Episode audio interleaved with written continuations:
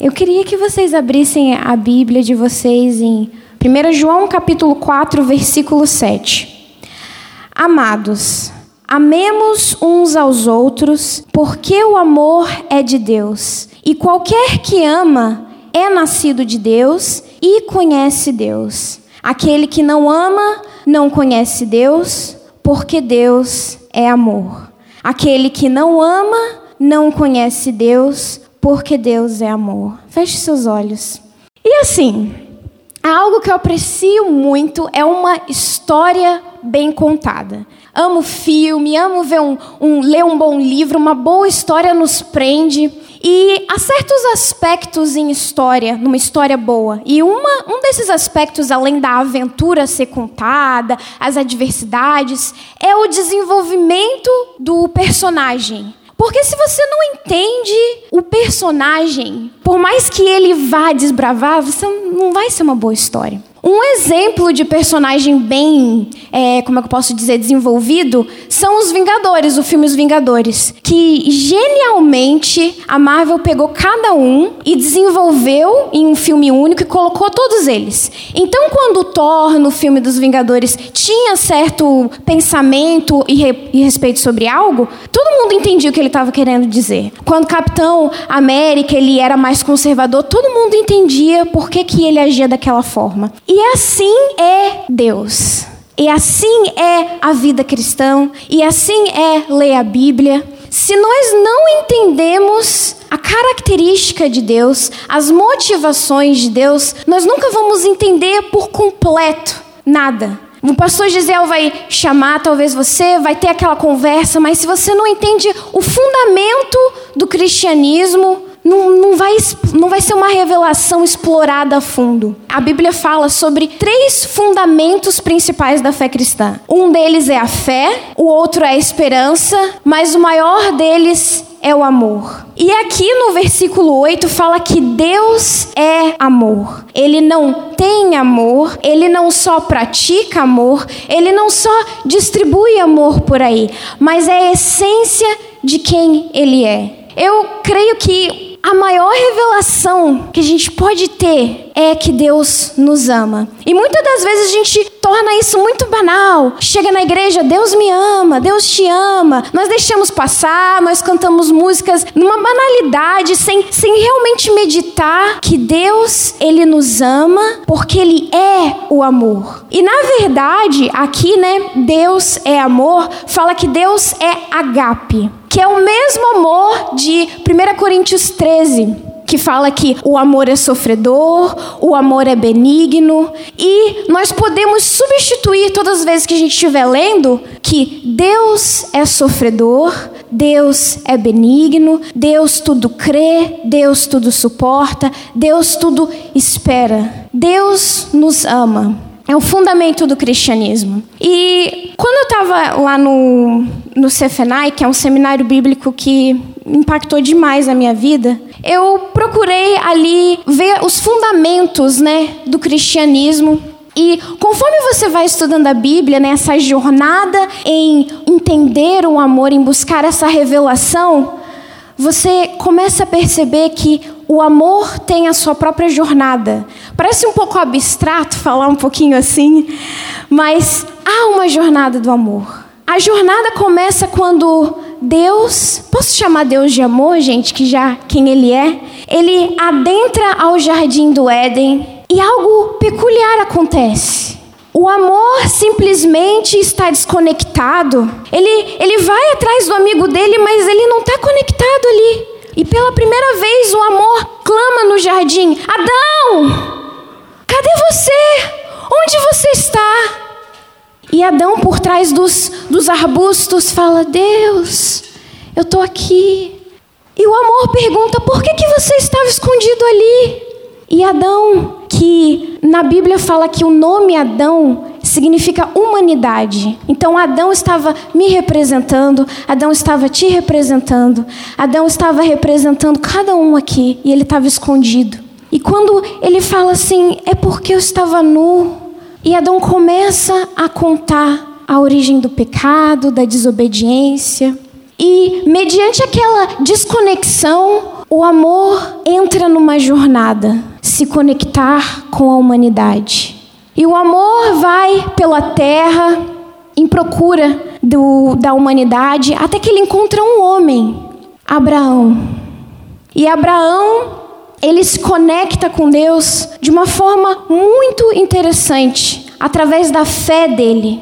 E a fé sem o amor não existe, e o amor sem a fé não tem como existir. E Abraão, ali, no momento que ele se conecta com Deus da forma que era possível no momento, o amor, ele nos mostra numa tela que, através da fé, a humanidade é justificada. Em Gênesis capítulo 15, versículo 6, fala que Deus imputou a Abraão com justiça, antes da lei, antes até mesmo da cruz a justificação chegou. E tamanha era a fé e o amor de Abraão que ele estava disposto a sacrificar o filho dele.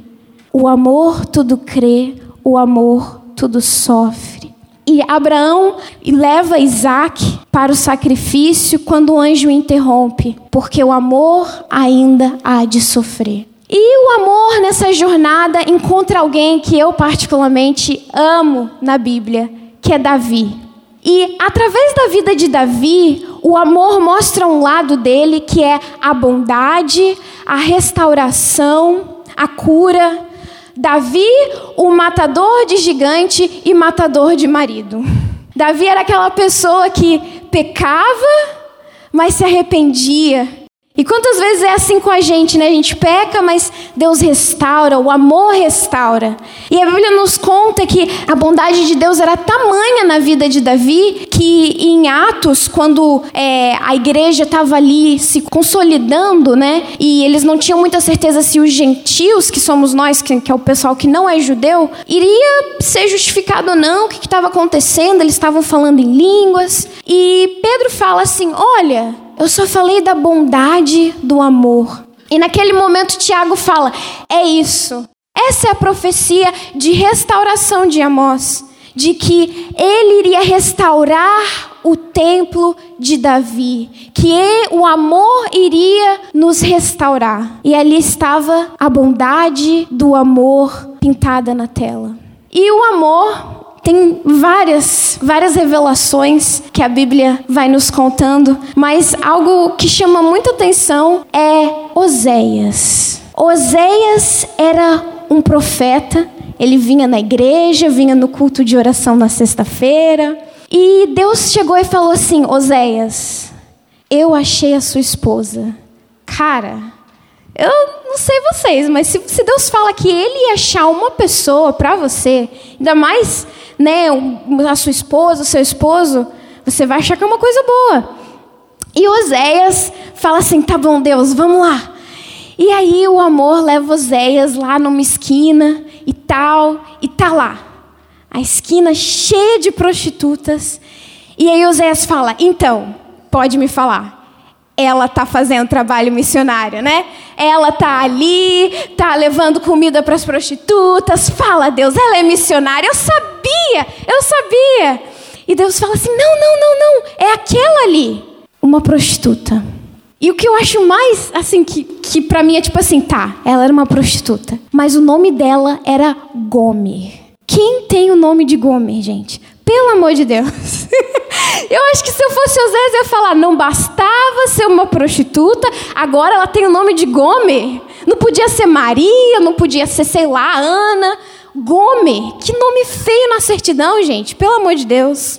Mas aí, Oséias fala assim: então tá, toma Gomer por esposa e Acontece que Gomer, mesmo estando em, em aliança com Oséias, ela, como é que eu posso dizer assim, manteve as práticas que ela tinha. Então, saíam bebês que não tinha nada a ver com Gomer e nada a ver com Oséias. E Gomer continuava saindo até que Gomer não voltou. E Oséias, muito preocupado, foi atrás da esposa dele.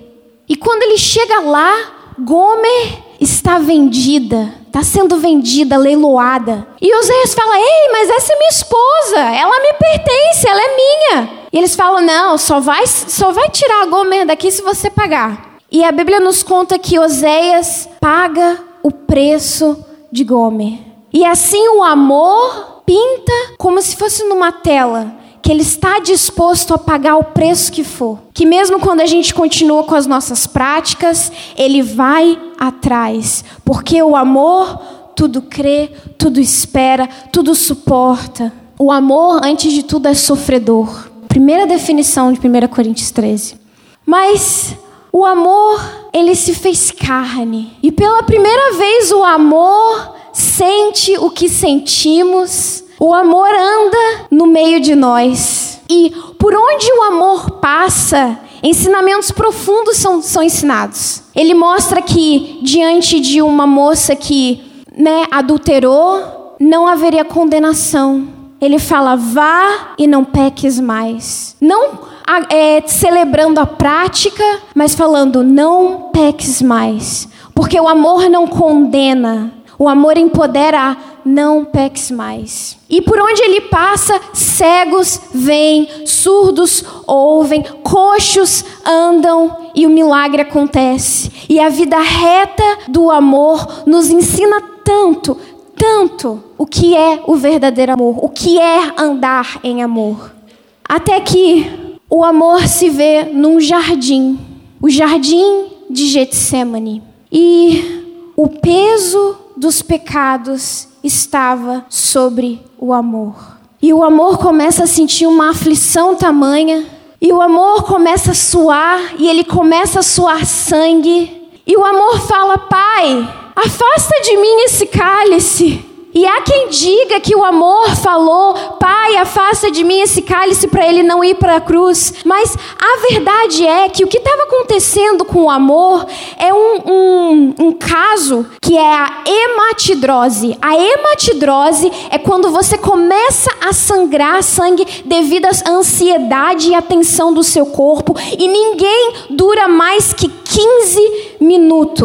Porque o amor, quando ele estava lá falando, Pai, afasta de mim esse cálice, ele estava falando: Eu não vou morrer aqui porque eu tenho uma jornada. Ele não é um amor que foge da responsabilidade, que foge das promessas. Ele é um amor que termina o que ele iria acontecer. Ele não é fraco, ele é sofredor. Ele não queria morrer naquele instante. Eu não terminei, não é suficiente. Foi o que o amor falou. E o amor banhado em sangue continua a sua jornada, continua a sua jornada de encontro. E a Bíblia fala que o amor foi açoitado. Eu particularmente amo o History Channel, gente. Eu amo história, é algo que eu passo horas e horas e horas e horas vendo. E há um, um, uma coisa diferente nos romanos, nos soldados romanos, que a cinematografia americana destruiu a verdade. Porque o que acontece? Os romanos, eles eram conhecidos por arrancar pedaços de pessoas. Quando eles açoitavam as pessoas, as pessoas não ficavam assim, em pé, elas ficavam deitadas, para que a gravidade ajudasse quando eles fossem açoitar. E eles usavam uma ferramenta, o chicote deles tinha nove tranças com cacos de vidro. E aí a gravidade trabalhava a favor, eles esperavam quatro segundos e arrancavam um pedaço. E o amor naquela jornada não estava que nem a gente vê com uns tracinhos assim. Ele estava no chão, com pedaços de carne saídos do corpo dele, sangrando e sangrando coberto de sangue. E o amor calado não pagou pelos nossos pecados, pagou pelas nossas enfermidades. O amor cura. O amor cura. Eu não sei o que você acredita, mas eu acredito num Deus, num amor que quer me ver saudável, que pagou o preço lá na cruz. Porque o amor, quando ele te alcança, ele te cura. E não só uma cura é, do corpo, mas psicológica, ele liberta, ele cura você. E o amor sofredor, benigno, continuou a caminhada. E lá naquela cruz, o amor pagou o preço. E lá naquela cruz, quando eles furaram as mãos do amor, toda a prosperidade foi restituída. Mas não era o suficiente. Não era o suficiente a prosperidade somente. Ele foi jogado no pé, né? Uma, um, como é que se fala? Um, uma, não é um martelo, é um, o furo que eles jogam, gente. Aquilo era restaurando a posse da terra de Jesus. Porque o amor, assim como na vida de Davi, restaura, restaura e restaura. E o amor, quase pronto, quase pronto para a jornada final, escuta uma voz: Jesus, filho de Davi, lembre-se de mim. Amor, lembre-se de mim quando entrares no paraíso, porque o amor nos mostra que sempre dá tempo. O amor sempre lembra de nós.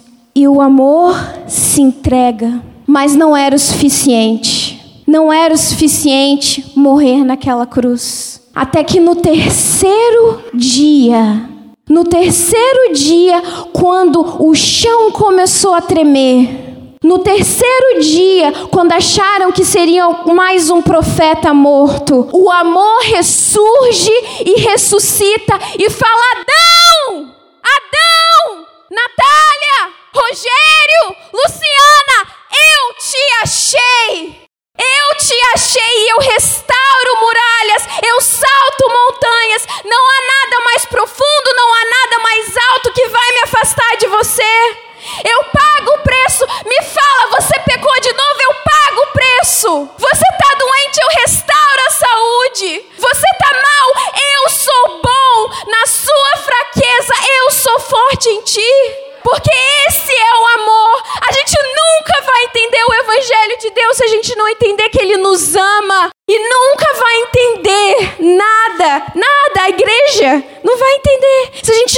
entender que o amor está vindo de encontro a nós. Que o amor, todos os dias, ele chama o nosso nome. Que o amor, todos os dias, ele fala: Oi, Vamos no final da tarde se encontrar. O amor de Deus que nós falamos que é algo tão banal, uma frase dita, é a força mais poderosa que rege a humanidade, porque é o próprio Deus. O amor que cura, que transforma, que liberta, que é bom, que restaura, que é benigno, que pagou o preço. Talvez você esteja na igreja muito, muito, muito, muito tempo, mas nunca de fato deixou ser encontrado pelo amor, ou até escutou a voz do amor, mas ignorou, ou até deixou as adversidades calarem a voz do amor, mas não há nada tão fundo que o amor não possa encontrar. Não há nada mais profundo. Você pode estar debaixo do mar, o amor te chama. Talvez você não conheça o amor, talvez seja a primeira vez que você vem à igreja. O amor te chama, o amor é suficiente. Há um filósofo que eu gosto bastante que é o Schopenhauer. E no final de um livro dele, ele fala que a finalidade das coisas são o amor. Óbvio que ele define o amor de uma maneira totalmente errônea, mas a finalidade das coisas, o que tanta gente procura, é o amor de Deus. Aquele vazio que a gente tenta preencher é o amor de Deus que preenche. Aquela vontade louca de sumir é o amor de Deus que cura. Eu queria que você, se você quer encontrar o hoje, o verdadeiro amor, não só uma canção, não só uma leitura, não só um ah, Jesus te ama, mas encontrar no seu espírito. Ou talvez você queira renovar os seus votos com o amor. Talvez você tenha deixado que o amor não te alcance mais. O amor chama o seu nome. O amor chama o seu nome. Ele chama o seu nome porque ele é paciente. Ele é manso, ele é sincero,